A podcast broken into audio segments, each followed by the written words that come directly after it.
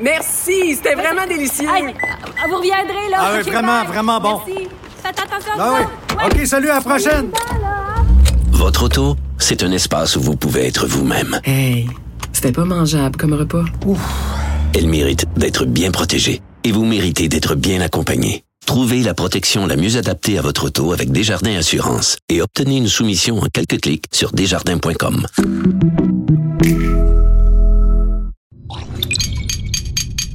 Cube Radio.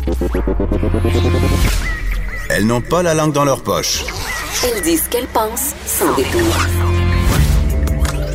Une heure de remise en question et de réflexion. Geneviève Peterson. Vanessa Destinée. Les effrontés. Bonjour tout le monde, j'espère que vous allez bien. On commence l'émission en souhaitant bonne fête à notre recherchiste Marie-Pierre Caillé. C'est son anniversaire aujourd'hui. Oui. Sans elle, nous ne serons rien. Nous ne sommes rien. On serait. Au futur. Oui, aussi. Au On conditionnel. Parce que je trouve que ça fait plus dramatique. À tous les temps. À tous oui, les temps. euh, dramatique comme oui, dramatique comme la robe hier au euh, Oh mon. de Céline Dion au Met Gala. Écoute. On n'a pas beaucoup de temps parce qu'on va avoir un, un- un invité qui est bientôt en ligne pour nous parler euh, des examens du ministère au secondaire euh, de français euh, qui cause une polémique. Mais Vanessa, rapidement, là, parle-nous de Céline, de Oh, sa Dieu. robe. Céline, vraiment, est une des, des mieux habillées de la soirée. Je sais pas comment décrire l'objet. Elle avait un chapeau avec euh, des espèces de, de rayons, je dirais comme ça. une coiffe, une espèce de une coiffe. coiffe. Pensez au personnage de Kate Blanchett dans Thor Ragnarok pour ceux qui sont amateurs là, de films de super-héros et je sais que vous êtes nombreux.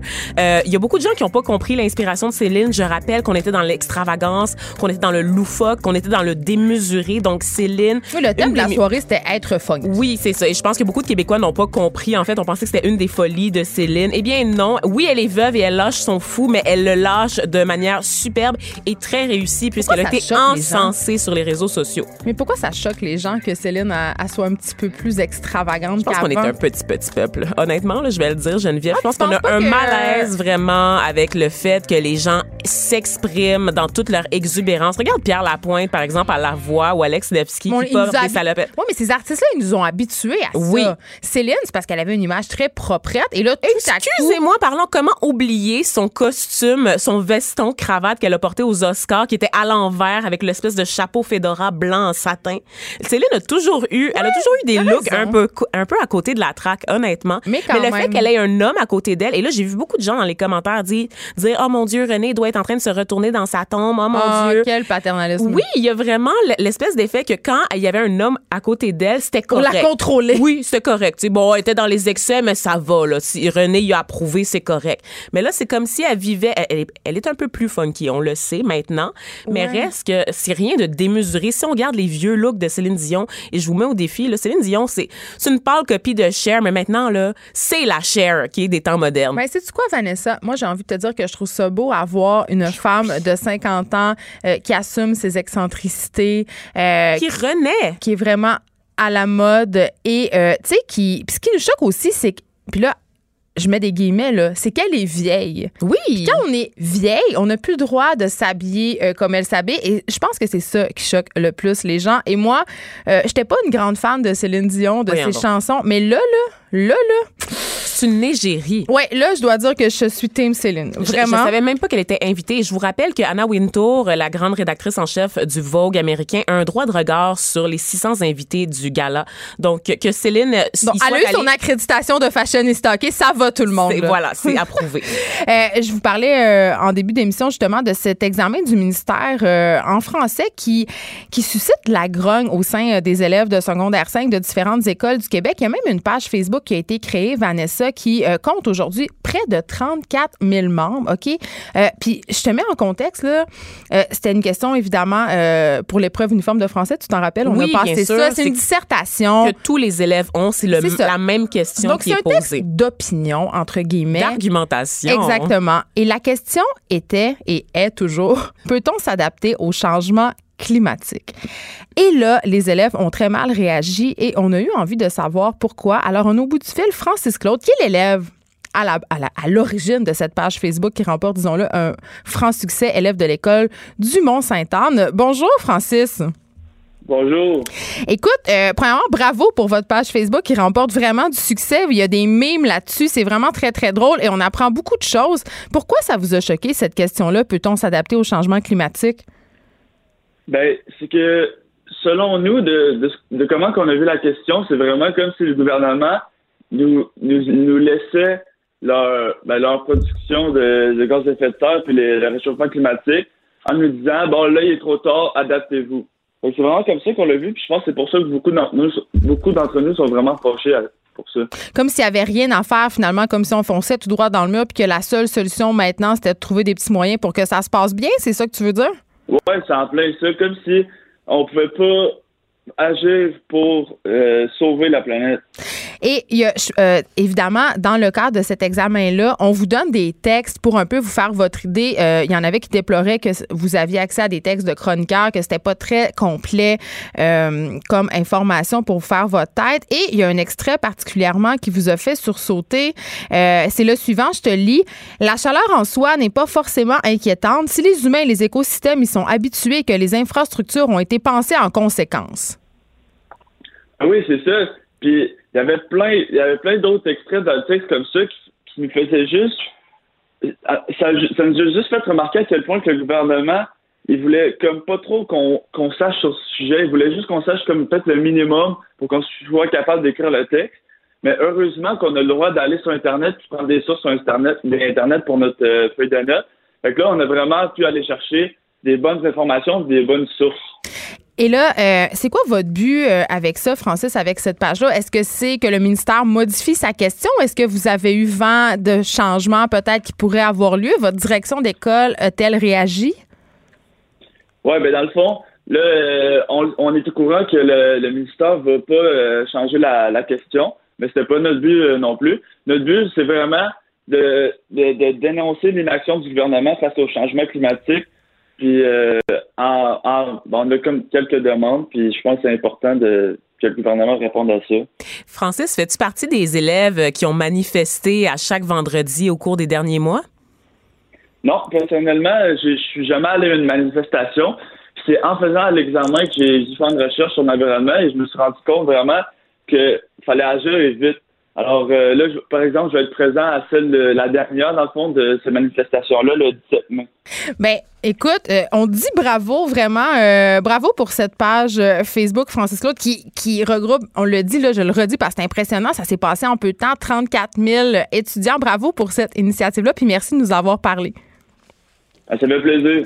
Euh, je te- Vanessa, à la fin de l'examen, euh, il y a des élèves qui ont glissé dans leur copie un, un cercle vert en feutrine. Tu sais, ces cercles verts que les militants pour euh, le collectif Futur Montréal euh, distribuaient. Là, Il y en a- on en a vu aussi beaucoup aux marches contre les, pour la lutte contre les changements climatiques. Ben oui, Et je trouve ça incroyable en fait de voir que son éveil euh, s'est passé en dehors complètement euh, de, de la sphère militante en fait, que Ben- c'est via la question d'un examen qu'il a comme pris conscience qu'il y avait un problème. Mais tu sais, moi, je vais te dire une affaire, là. Je, je- je prends souvent ça avec un grain de sel. euh, pas la question écologique du tout parce que ça me touche, ça me tient à cœur, mais l'engagement des jeunes. Puis je me dis, bon, c'est de bon ton d'être écologique. Euh, tu sais, ben, tu sais, on était tous idéalistes. Là. Moi, quand, quand j'étais Ben petite, oui. à Chicoutimi, j'ai fait des graffitis sur le McDo. Là. Tu sais, on- J'avais j'ai eu ma passe altermondialiste. J'étais allée au sommet des Amériques. Mais euh, on est devant, devant une véritable urgence. Tu sais, il y a vraiment. Puis euh, je regarde juste mes enfants. Tu sais, pour eux, c'est vraiment, je pense, que c'est leur première préoccupation. Vraiment, ils sont très inquiets et avec raison. Mais je pense qu'il y a quelque chose qui a changé euh, entre ton adolescence et la mienne, parce que je te rappelle que moi, j'ai été portée par le conflit étudiant de 2012, Oui, bien sûr. qui était euh, la première vague, en fait, de mobilisation sociale qu'on avait vue au Québec depuis de très longues années, qui rejoignait autant de monde au sein de la population et la jeunesse qui a été mobilisée sur plusieurs mois. Donc, je sais que sur le coup, bon, il y avait beaucoup de gens qui étaient contre le mouvement, mais Looking Back, c'est un mouvement qui, clairement, va se retrouver dans les livres d'école en termes de durée, en termes de nombre, d'impact, de mobilisation. Jean Charest, il a quand même perdu son siège à Mais Sherbrooke. tu vois, tu vois la- comment, comment les médias sociaux ont ça. favorisé justement ces mouvements-là. On, vient de le voir. le hashtag manif en cours Mais euh, oui. qui a vu le jour sur Twitter, n'est-ce pas, et qui était utilisé comme cri de ralliement, en fait, par les jeunes pour se retrouver à différents endroits, des jeunes pris en, poli- en, en souricière par les policiers. Je pense qu'il y a beaucoup de gens qui ont une espèce d'éveil, une prise de conscience de l'état de la. Tu sais, on n'a pas ces cours-là, hein, d'éducation à la citoyenneté, n'est-ce pas, à l'école? On devrait. On devrait, mais je pense que pour certaines personnes, ça s'est passé par la rue. Et je sais qu'on a en ce moment une génération qui est très, très politisée, qui s'intéresse à la justice sociale, quitte à, à, à déranger certaines personnes. Donc, c'est pas vrai que les jeunes s'intéressent à rien, qui sont effoirés toute la journée devant YouTube. Oui, mais ils écoutent souvent des vidéos euh, environnementalistes. Exactement. Et ils ont le poids démographique des baby boomers. Donc, watch out. Ce sont eux qui vont tenir le gros bout du bâton dans quelques années, Geneviève. On devrait Et- peut-être les écouter. Ah. Mais, mais c'est ça. Donc, euh, cette page Facebook que tu vois, c'est dans la continuité justement de ce printemps étudiant, euh, des mouvements qui prennent naissance sur les médias sociaux. Et ça aussi, je Et qui sont trouve globales, globaux, en Oui, fait. Ça. Qui, qui- on le Ils sont voit. mond- mondiaux. mondiaux. Exactement. Euh, un truc quand même assez euh, préoccupant. On parle souvent, bon, Vanessa, tu as le beat euh, inclusion, tu as le beat diversité. Je pensais que j'avais le beat Céline Dion, honnêtement, Mais à la lumière t'as- de tout ce que j'ai dit tout à l'heure. T'as bon. t'as- t'as tous ces beats-là vraiment le fun. Je te jalouse pour ça. Et euh, t'as apporté euh, ce matin une nouvelle sur, sur mon bureau que je trouvais vraiment, vraiment. Ça me choque, je comprends vraiment pas. Là, c'est des employés de l'Institut de cardiologie de Montréal qui ont été réprimandés euh, parce qu'ils parlent leur langue maternelle entre eux. Et là, euh, le bout entre eux, là, c'est le bout important.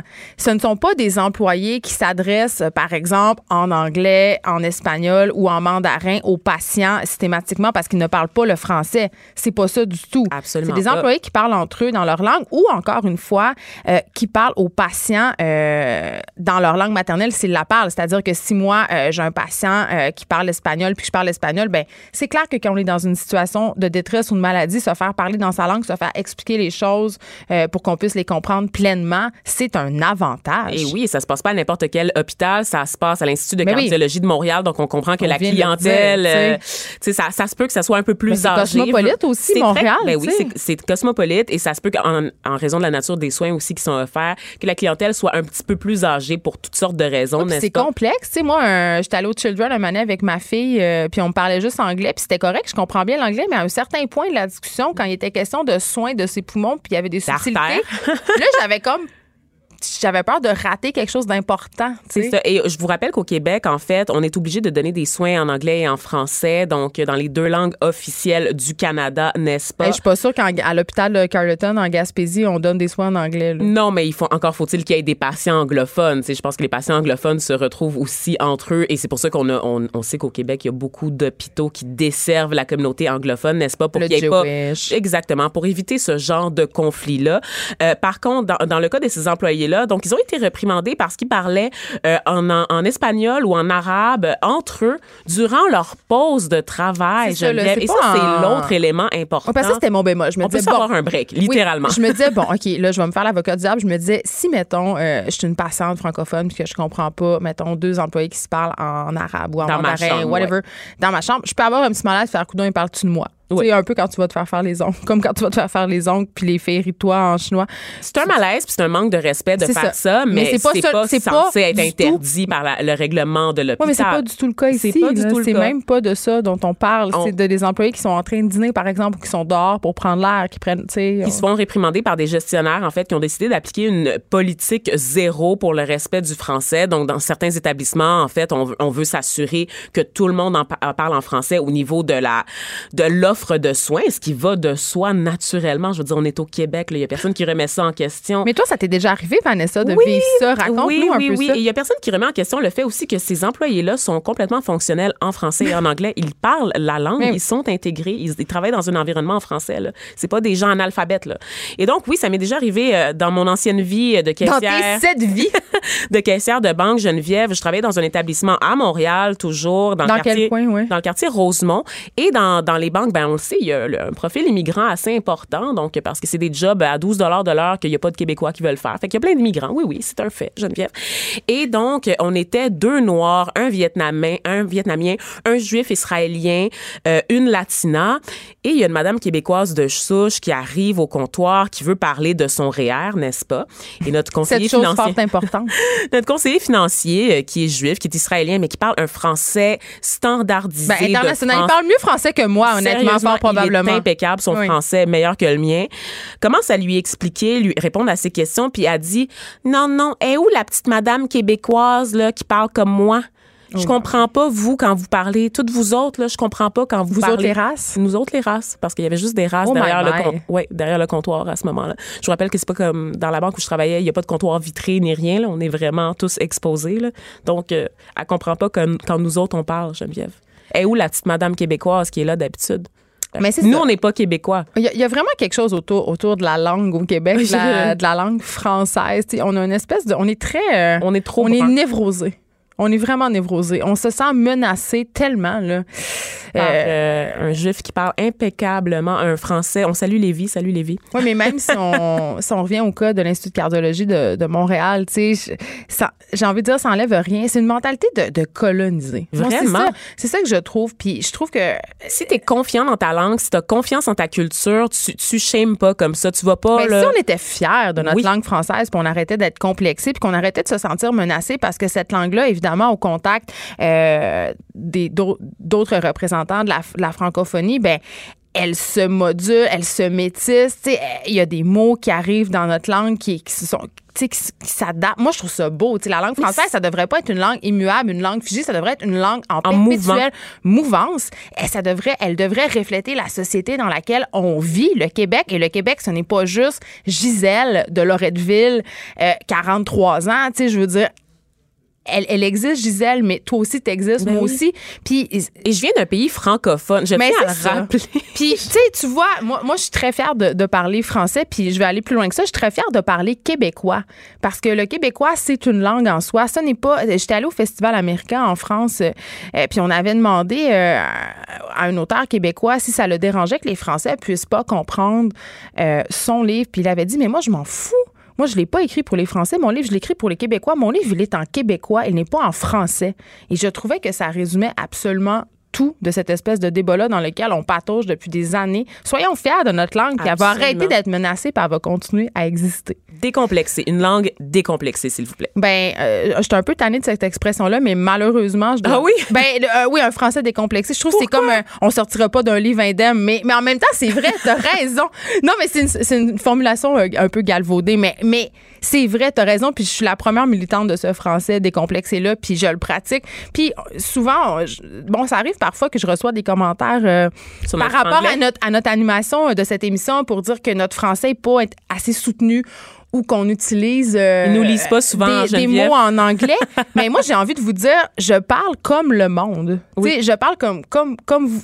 J'ai envie de parler la langue que les vraies personnes parlent. Je parle la langue de ma génération, je parle la langue des gens qui me ressemblent aussi, Ben, c'est qui ça. sont des gens qui viennent de partout dans le monde et qui ont qui font partie de la francophonie mais qui ont appris à l'adapter à leur réalité culturelle, à leur bagage aussi, à leur expérience.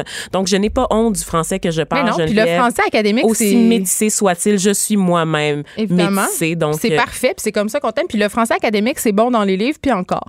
Moi, j'ai décidé d'écrire mon livre en dans mes textes de tabloïd, allez les lire. Et là, Vous allez être soufflé. Honnêtement, là, très funky, les la gens qui me reprochent mon français parlé là, ou mon français sur les réseaux sociaux, qui est, il faut avoir une très bonne maîtrise de la langue, honnêtement, Geneviève, pour faire toutes les entourloupettes que je fais avec la langue française Ben, sur les réseaux vrai. sociaux. Et c'est vrai, j'écris sans faute. Je vous mets au défi.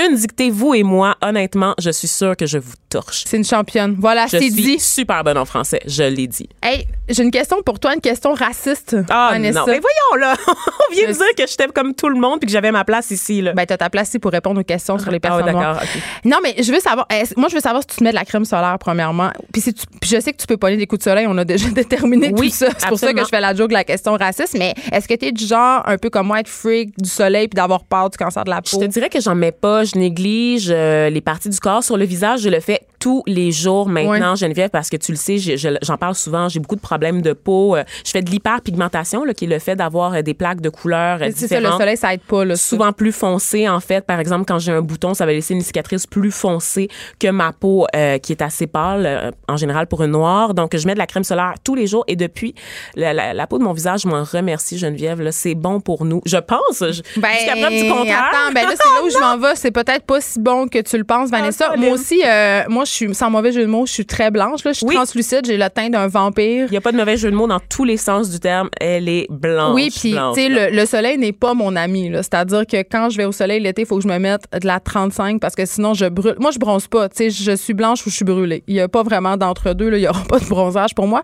Puis c'est sûr que tu sais, euh, j'ai un teint de rousse. Fait que tu sais, j'ai été élevée un peu dans, dans la culture euh, de la crème solaire. Euh, on me trempait dedans quasiment avec un pinceau. Là, tu sais.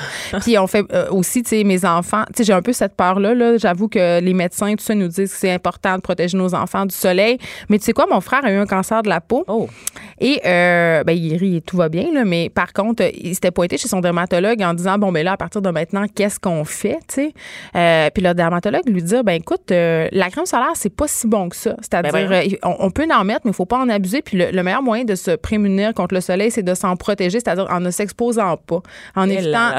Puis, puis elle a raison parce que, en fait, euh, il y a une étude qui vient de sortir. Puis honnêtement, ça me surprend pas. Puis je pense pas que c'est la première étude à cet effet-là. Euh, c'est une étude américaine, en fait. Ils ont étudié euh, bon, l'effet de la crème solaire sur les personnes. Ils en ont étendu sur les zones sur lesquelles on s'en étend habituellement là, quand on est en maillot, c'est-à-dire les bras, le visage, un peu le dos, les jambes.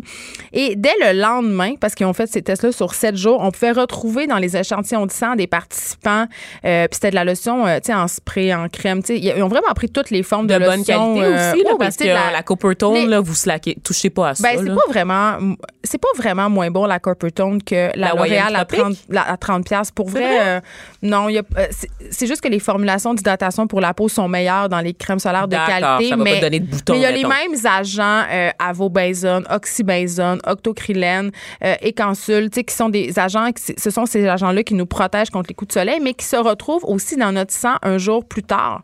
Euh, c'est-à-dire dans l'urine, dans euh, les- le lait des mères allaitantes.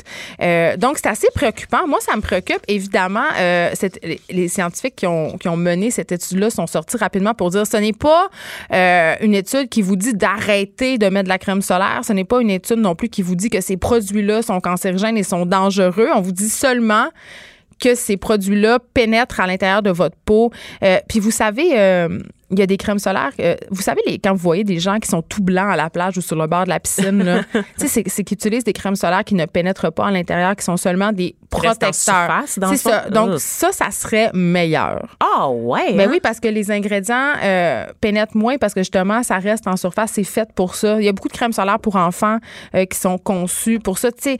Puis les crèmes solaires qui sont évidemment waterproof, c'est Oui, encore pire, tout ça. Donc, euh, pour vrai, là, la meilleure façon de. Tu sais, moi, je je suis tellement pas en train de vous dire qu'il faut pas que vous mettiez de la crème solaire. C'est important de s'en mettre de la crème solaire, mais il faut pas abuser.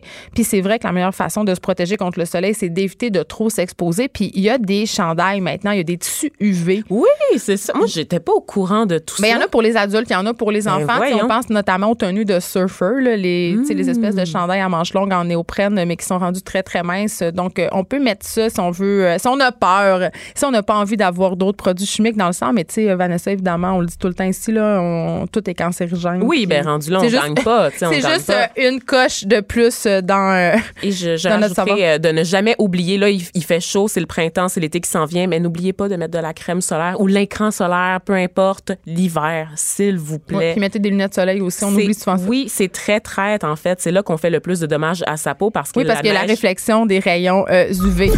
Un regard féminin sur l'actualité. Des opinions différentes. De 9 à 10, les effrontés.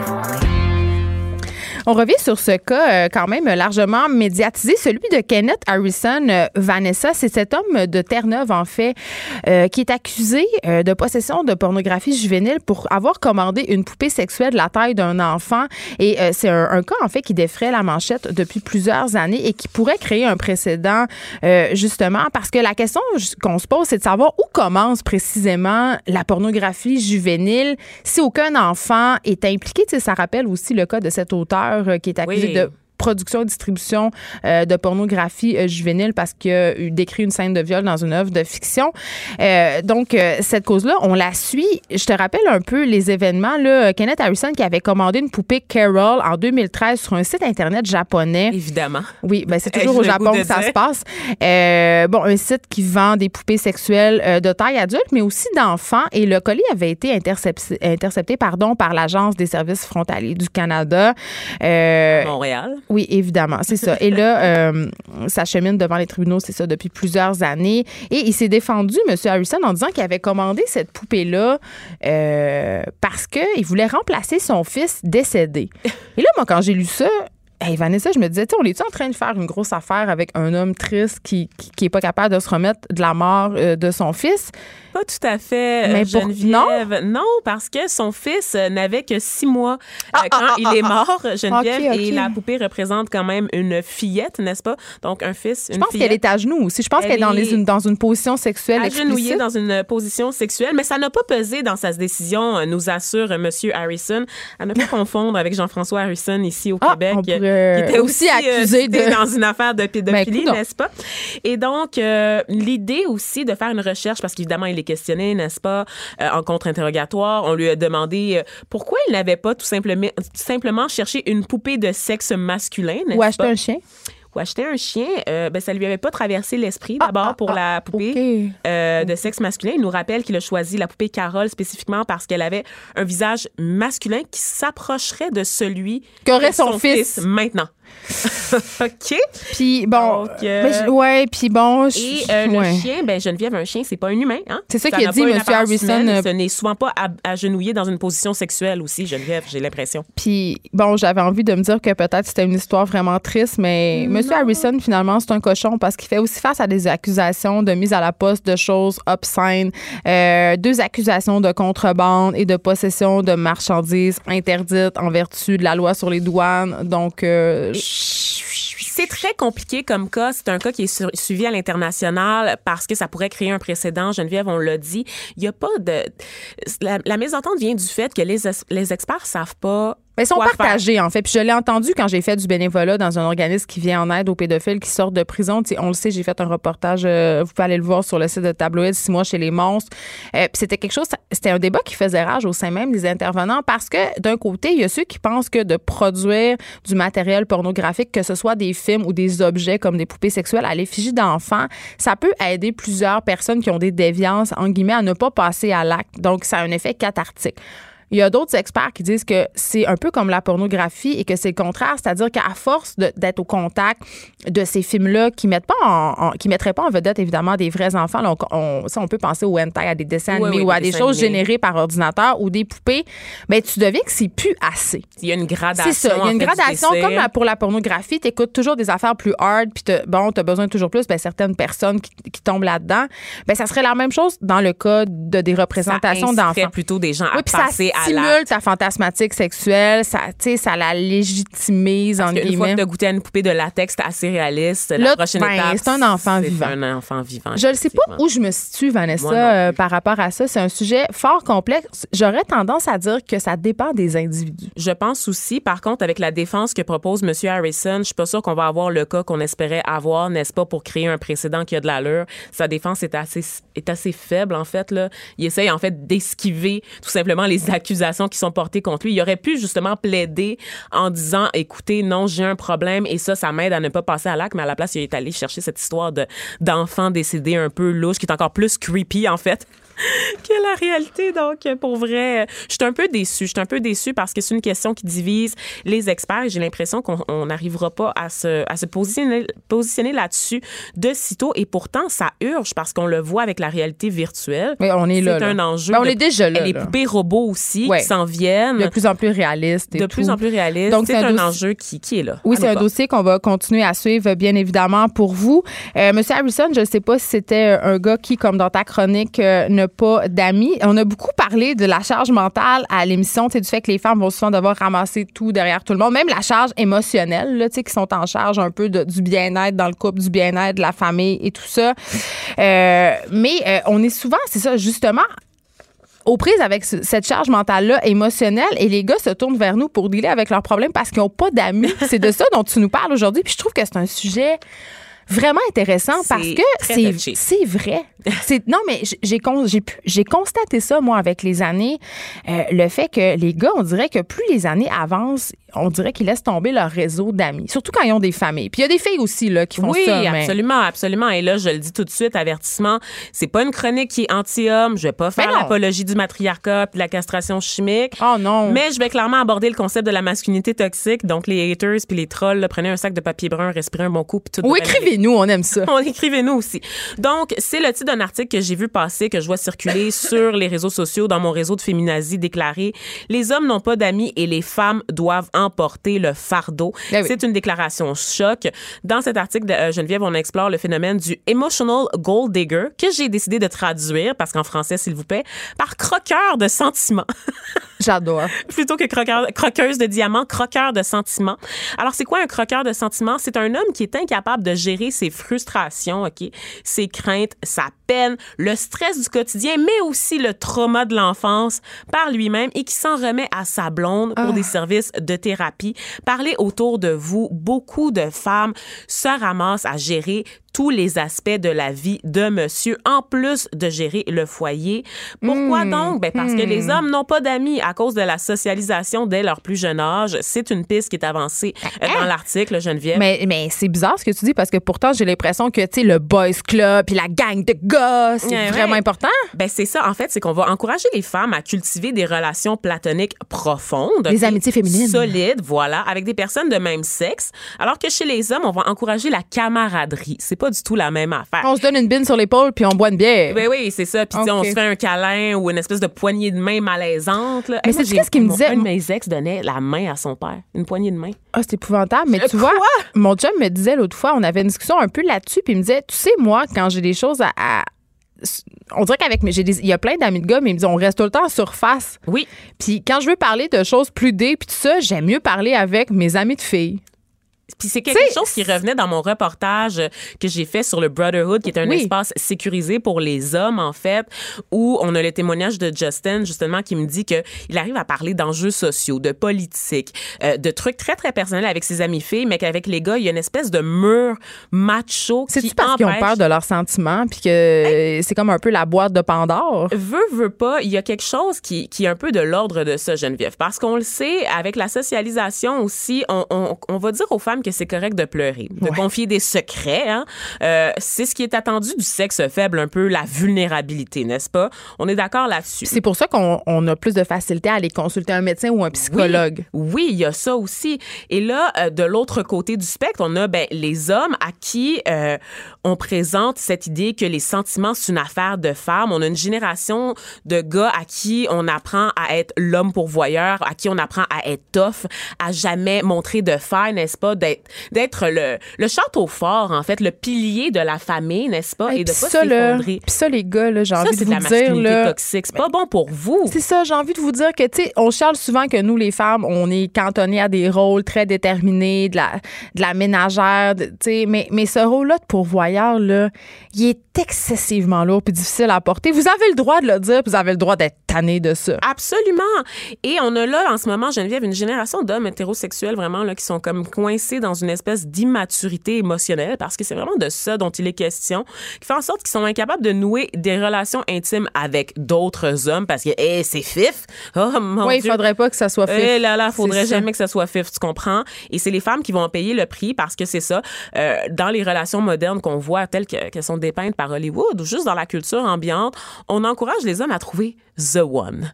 The one, à la, à la française. Fait qu'en plus d'être euh, la blonde, l'amante puis la mère parfaite, faut que je sois la calice de thérapeute. Attends, c'est ça? t'es la meilleure amie, t'es la Oh t'es la conseillère d'orientation, Geneviève aussi, hein, t'es la styliste parce que monsieur euh, s'est pas acheté des chemises depuis la dernière virée shopping avec sa mère euh, en 1999. T'es aussi sa secrétaire, n'est-ce pas? Tu prends les rendez-vous. T'es sa cheerleader quand ça va pas. T'es la figure maternelle, Geneviève, pour les enfants, mais aussi pour lui. Ah, ça, c'est non. Ça, ça arrive beaucoup. Ça arrive énormément.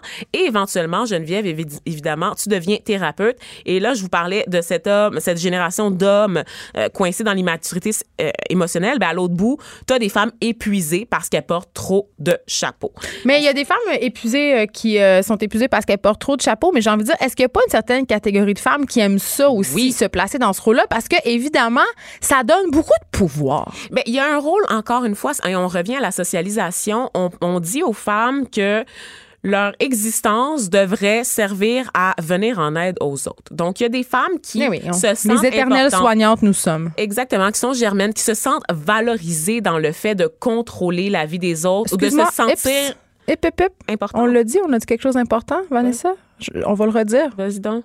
Certaines femmes sont germaines. Oui, oui, Ça absolument. existe et, et je plaide coupable. Parfois. Oh mon Dieu, c'est vrai? Parf- non, parfois, je suis une maudite germaine. mais je me, je me, tu sais, je laisse pas ça gagner. Oui, non, mais je pense qu'on a tout un petit côté euh, contrôle fric, contrôlante parce qu'on était élevés comme ça.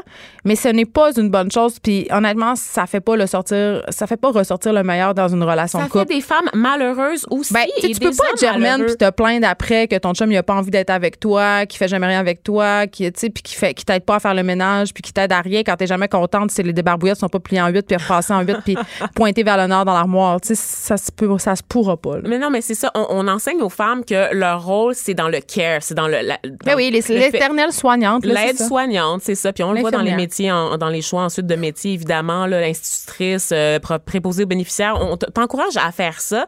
Et euh, les femmes aussi, bon, on les encourage à dealer avec leurs problèmes en lisant des livres de croissance personnelle, en écoutant des podcasts. C'est la nouvelle affaire. Rencontrer des coachs de vie aussi, tu sais, faire appel à des amis parce que ça aussi, c'est quelque chose, l'isolement des hommes avec l'âge, en fait.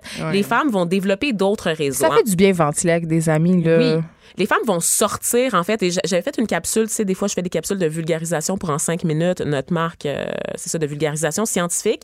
On a déterminé que les hommes, en général, ont plus de temps libre à cause de la charge mentale. Donc, dans les tâches ménagères, à la fin de la semaine, ils ont sept heures de plus que les femmes, parce que, bon, c'est une heure à peu près par jour. Bon, de fait qu'ils peuvent aller en thérapie, c'est ça que tu nous Ils annonces? pourraient aller en thérapie, mais les hommes préfèrent rester à la maison. Alors que les femmes, dès qu'elles ont un moment libre, vont vouloir sortir, le vont vouloir rencontrer des amis. Les hommes vont avoir tendance à se renfermer, Geneviève, et à s'écraser devant la télévision. Ils checkent la porn, ils se commandent des poupées à l'effigie d'enfants. Oh God, non, mais juste écouter. Puis c'est pas, c'est vraiment, c'est des recherches scientifiques là. C'est pas un gros Hey, préjugé. non, mais Vanessa, tu sais, pour vrai, on a, pas honnêtement, là, j'ai pas besoin d'études scientifiques pour me démontrer que Ben t'as oui. raison, là. Je le constate dans mon quotidien chaque jour depuis que je suis enfant. C'est comme ça que ça se passe. Puis tout le monde est pogné un peu dans son rôle traditionnel. Puis tout le monde essaye de s'en sortir, mais en même temps, on a tous nos paradoxes. C'est moi, grande féministe de ce monde. Ben, j'aille ça sortir les vidanges. Puis je veux que mon chum, il passe le râteau. Puis je- Oui. quand il tu sais, je, je, je- dis tout le temps à la blague, euh, j'avais fait une, une joke sur Facebook cet hiver, je, euh, je disais, mon féministe s'arrête là, il faut ouvrir des yeux. Tu sais, ça, c'est pas grave. On est toutes poignées un peu. L'internet avait brisé, on s'en rappelle. euh, non, ça, c'est quand j'ai dit que mon chum avait pelleté mon chat. Ah il y avait des ça. madames pas contentes qui disaient que j'étais pas une vraie féministe. Mais ça, c'est un autre sujet.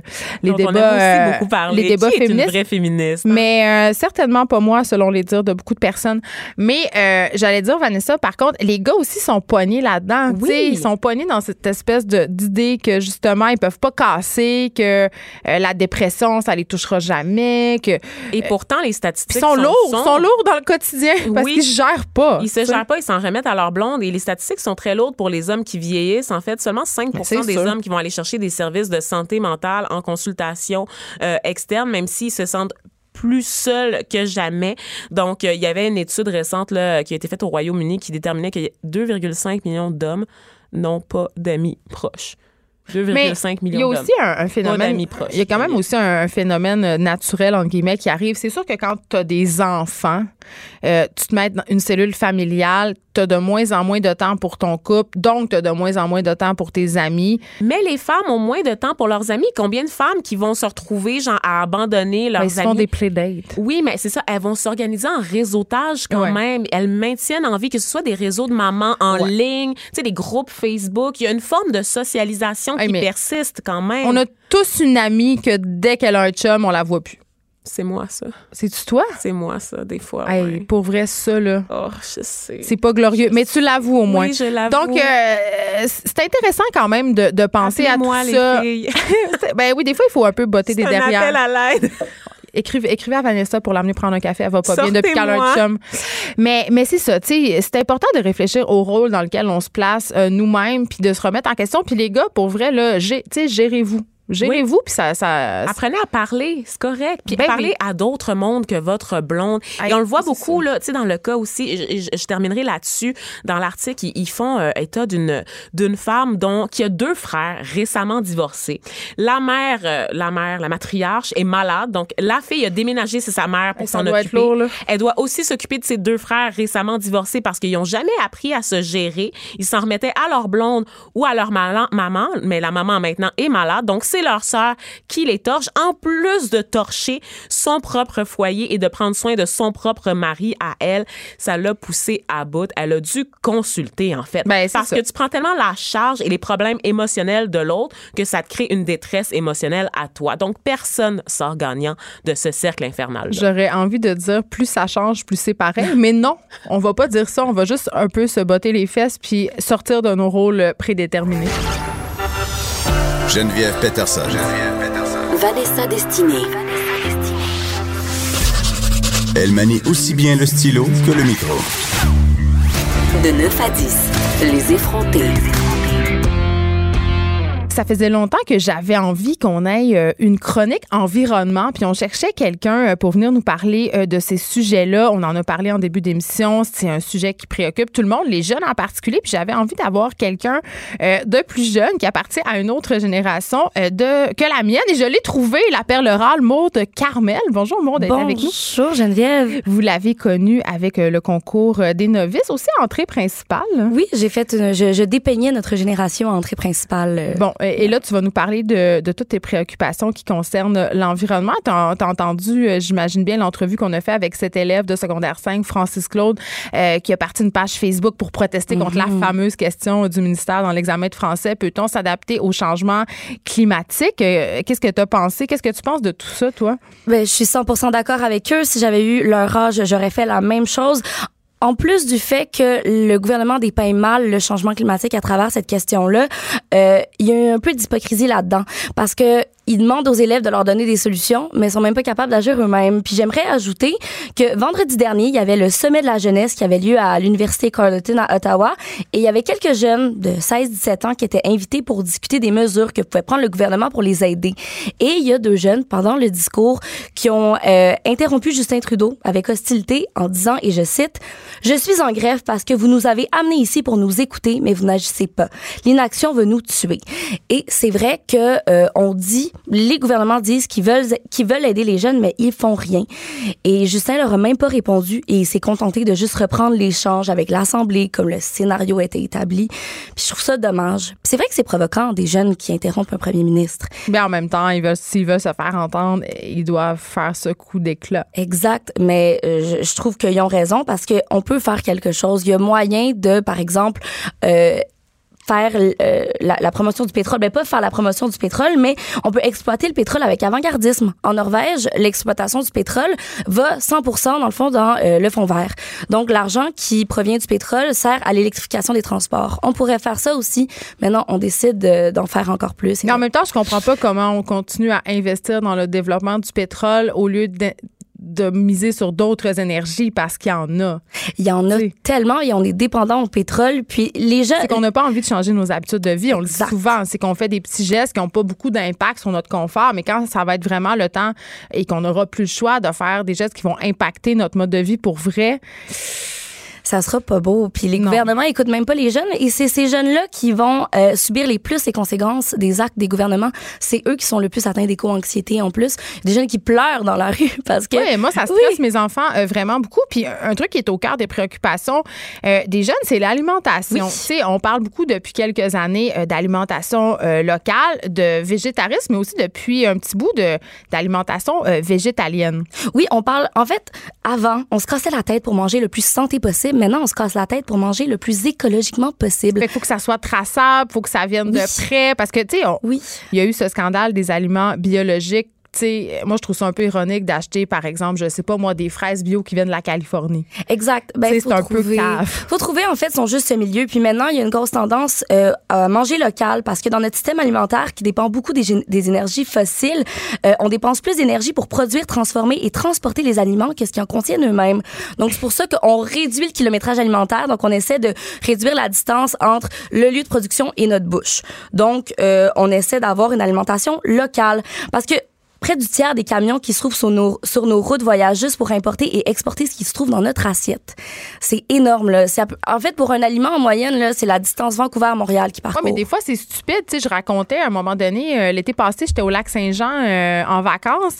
Et euh, évidemment, le Saguenay-Lac-Saint-Jean, c'est la mecque du bleuet. Oui, Et oui. c'était impossible pour moi de trouver dans les grandes surfaces des bleuets du lac. Il y avait juste des bleuets californiens. À, quelle, à quelle saison? À quelle ép- On était l'été. le, le mois d'août, peut-être? Mais on- non, non, on était l'été. On était dans la saison du bleuet. Il y avait le kiosque du bleuet du lac Saint-Jean à la sortie du IGA. C'est parce qu'ils sont moins gros, puis les gens veulent quelque chose de gros d'OGM et euh, sont, sont moins proches des aliments. On a perdu, en fait, le lien qu'on avait avec l'aliment, puis c'est pour ça que les gens reviennent au locavorisme. Les gens deviennent locavores. Mais c'est cher, non, acheter local, j'ai l'impression? Oui, c'est un choix qu'il faut. Ben ça dépend. En fait, si vous achetez directement à votre fermier, comme votre fermier de famille pas loin de chez vous, ben pas loin de chez vous, c'est relatif si vous habitez euh, Si au j'habite à. Rosemont. Exactement, mais ça reste que euh, au marché Jean Talon, les fruits et légumes sont moins chers que dans d'autres IGA. Ouais, sauf qu'au marché Jean Talon, euh, ma belle Maude, on va se le dire, euh, il y a quand même des kiosques qui sont des brokers de fruits et légumes. C'est-à-dire que c'est pas vraiment des fermiers, ils Exact. achètent leurs fruits. Tu sais, il faut se méfier parce Oui. qu'il y a des gens qui profitent de cette manne-là du local pour 100%. s'en mettre plein les poches. Exactement, je suis 100% d'accord, puis c'est pour ça que c'est bien de d'aller directement voir l'agriculteur en personne euh, puis tu reconnectes un petit peu avec l'alimentation moi je trouve que c'est le fun de savoir c'est quoi la couleur des yeux de la personne qui a fait mon poivron tu sais mais ça reste que c'est pas C'est fun d'y aller aussi. Il y a des fermes où tu peux aller faire de l'autocueillette. Oui. Mais évidemment, on est tous pris dans le temps euh, et tout ça. Et là, euh, toi, tu t'opposais, ben, je sais pas si tu voulais faire un combat, là, mais l'alimentation locale versus l'alimentation Oui, végétalienne. mais il y a des gens qui doivent être mêlés à la maison parce qu'on arrête Ben, moi, pas je suis. Oui, ben vous avez le droit de savoir. Geneviève, tu as le droit de savoir c'est quoi la vraie réponse. Instruis-moi. Qu'est-ce qui, est le- qu'est-ce qui est le pire entre manger de la viande ou manger euh, de loin? Par exemple, parce que les végétaliens, ils mangent beaucoup de quinoa, de noix de coco, Moi, je de noix. que c'est pire manger loin. Non, c'est pire manger local et de la viande. Et oui. Ah ouais? Ouais, en fait, Sur euh, l'impact écologique de ces, écologique. de- des élevages. Selon une étude euh, d'une fille qui est à la maîtrise en environnement à l'Université de Sherbrooke, qui s'appelle Karine Côté, elle a comparé un régime locavore avec de la viande une semaine au Québec et une, une semaine végétalienne. Et dans le fond, ce qui produisait le moins de gaz à effet de serre, c'est le régime végétalien. C'est pas parce que c'est super bien d'importer ces aliments-là. C'est juste que produire de la viande, c'est tellement polluant que rien peut battre ça. C'est hyper polluant manger de la viande. Puis Même si on chasse notre viande.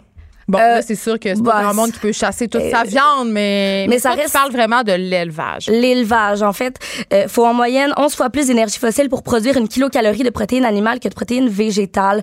Puis si, si- si c'est si aussi polluant élever un animal comme une vache, c'est entre autres parce que les aliments qu'elle va consommer vont fermenter dans son tube gest- digestif. Puis ça, ça va produire du méthane. Le méthane, c'est comme le gaz le plus polluant. C'est gaz à effet de serre. C'est le pire. Le trou dans la couche d'ozone, c'est de la fausse des pets de vaches puis de cochons. C'est pas vraiment les pets, c'est les rots. Pour vrai? Oui! Oui, un peu les pets, mais plus les rots. Ouais, c'est ça. Vous voyez comment c'était nécessaire qu'elle vienne à, à no- à notre émission Voilà. pour. mais euh, mais c'est super bon pour l'économie. Je tiens à dire que si tout le monde achetait un petit peu plus, mettons 30 dollars d'aliments euh, d'aliments québécois au lieu d'aliments étrangers par année, la province récolterait un milliard de dollars en 5 ans. Mais tu sais, j'avais fait un reportage sur manger local. Ça fait quelques Ah oui? années. C'était pour le clin d'œil. Et euh, ce qu'on avait découvert, en fait, c'est qu'on était, et je m'inclus là-dedans, là, on est plein de bonnes intentions. Tu sais, C'est-à-dire, si tu demandes à des gens, est-ce que vous seriez prêt à débourser un petit peu plus pour manger local, euh, pour manger bio, pour manger, euh, puis pas nécessairement bio, euh, des choses qui sont traçables? Sans OGM. C'est ça. Ouais. Les gens répondent vraiment en grande majorité oui. Oui. Sauf que quand ils sont rendus à l'épicerie, c'est le portefeuille qui gagne. Ouais. C'est-à-dire que entre la gousse d'ail de Chine euh, qui est vendue trois gousses d'ail pour 99 cents et la gousse d'ail du Québec à 4,99 la livre, ben les gens ils vont faire le choix de la gousse d'ail chinoise. Exactement, mais c'est pour ça qu'il faut pas culpabiliser personne parce que c'est pas tout le monde qui a le luxe bon de s'acheter ça mais aussi de changer son alimentation. Ouais. Mais je pense que plus on achète euh, local, plus on encourage les fermiers, peut-être plus on va pouvoir peut-être diminuer les prix ou avoir des subventions. Euh, c'est juste que là, on dirait que c'est tellement rendu niché, puis les agriculteurs vendent tellement pas tant que ça au peuple québécois qu'il qu'ils ont besoin de vendre plus cher. Euh, donc, c'est assez complexe la façon dont c'est géré l'agriculture au Québec. Mais je trouve qu'il y a quelque chose de très sain, de très... Euh, on, on, revient à la terre en, en, achetant vraiment local, mais je comprends que c'est pas la, la, réalité de tout le monde. Puis, de toute façon, on pourra jamais manger sans avoir aucun impact. On est des animaux, hein, ça existe pas manger sans impact écologique. L'alimentation Même si on mange des pilules ou des insectes, il va y avoir encore de la culture des gens pour les produire. Toujours. Ah, est-ce qu'on va encore dire on va tous mourir? C'est tellement déprimant, Maude, pour ben vrai. Ben oui. J'ai l'impression qu'on peut pas gagner. On peut jamais, ben, on peut jamais gagner. Ça dépend. On va dire, ah, le poisson, c'est tellement bon pour la santé. Oui, mais l'agriculture euh, qui est euh, marine, dans le fond, ben, l'agriculture marine, tout ce qui est euh, pêche est tellement poétique, tel, ça détruit tous les écosystèmes.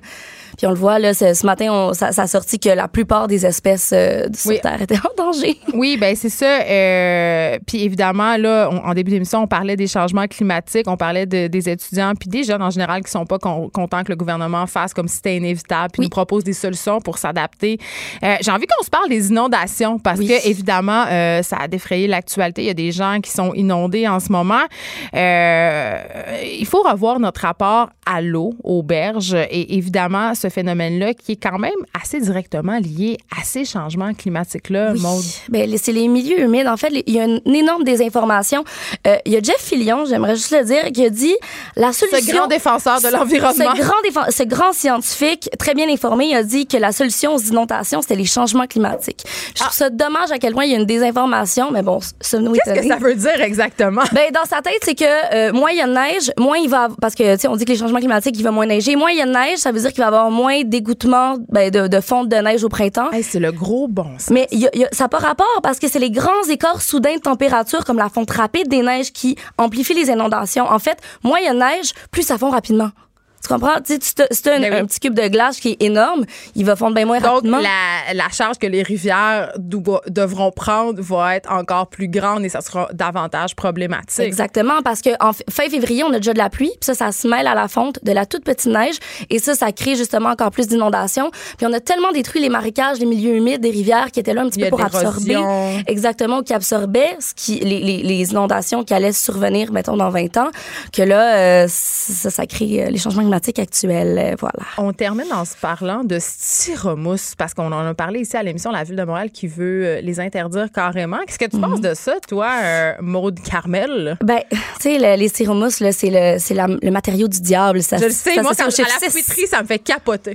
Oui, Ça se recycle pas, mais ça a l'air que dans le coin de Saint-Jérôme, il y a une place où ils recyclent. Il y a une auditeur qui m'écrit me dire ça. Oui, Vous tenez à me le dire. Oui, ben il y a euh, il y a un endroit en effet, c'est le, le- ça s'appelle le polystyrène là, le le, le le styromousse. Il y a un endroit où c'est recyclable. En tout cas, il y a un endroit au Québec, je Mais pense un que c'est à Saint-Jérôme. Un seul où ils peuvent justement récupérer le polystyrène. Mais je pense qu'on pourrait investir pour soit les interdire et trouver un autre matériel, ou justement pouvoir refaire quelque chose. Puis l'économie circulaire, c'est ce qui va nous sauver. C'est récupérer tous les matériaux, légiférer les objets, dire, hey, ça, ce styromousse-là, la compagnie qui l'a mis sur le marché, ça lui appartient, il est obligé de le récupérer puis de faire quelque chose avec. Mais tu sais euh, que, bon, évidemment, euh, je parlais des fruiteries tantôt. Il y a certaines euh, fruiteries qui offrent de les ramener, ces contenants-là, pour pouvoir remettre des choses dedans. Et euh, quand on pose la question aux commerçants pourquoi ils utilisent ce type d'emballage-là, ils répondent, mais c'est parce que les gens, ils ont l'impression que les fruits et légumes, ils sont plus beaux. Euh, Puis aussi, on va pas se voiler la face. Il y a des fruiteries qui servent de ce stratagème-là pour cacher euh, des fruits et légumes un peu moins frais. Oui, au lieu de les vendre à rabais pour que les gens en fassent des smoothies, mais c'est aussi que, en fait, le polystyrène, c'est un isolant rigide. C'est pour ça qu'on l'utilise pour, en tout cas, pour, pour nos soupes faux Fait que t'es pour, toi, t'es pour qu'on bannisse tout ça. Qu'on apporte nos contenants à l'épicerie, Ben là, oui. qu'on soit vraiment épis. Ben oui, je pense qu'on peut revenir à la base puis même euh, tout être zéro déchet. Zéro déchet, je pourrais en parler euh, complètement dans une autre chronique. en fait. Ben, tu vas revenir nous en parler euh, très certainement. Merci, euh, Maude Carmel, de m'avoir éclairé. Je me sens, je vais me coucher moins niaiseuse grâce à toi ce soir. me fait Puis je vais plus acheter de contenants en styromousse. Merci d'avoir été là. Cube Radio.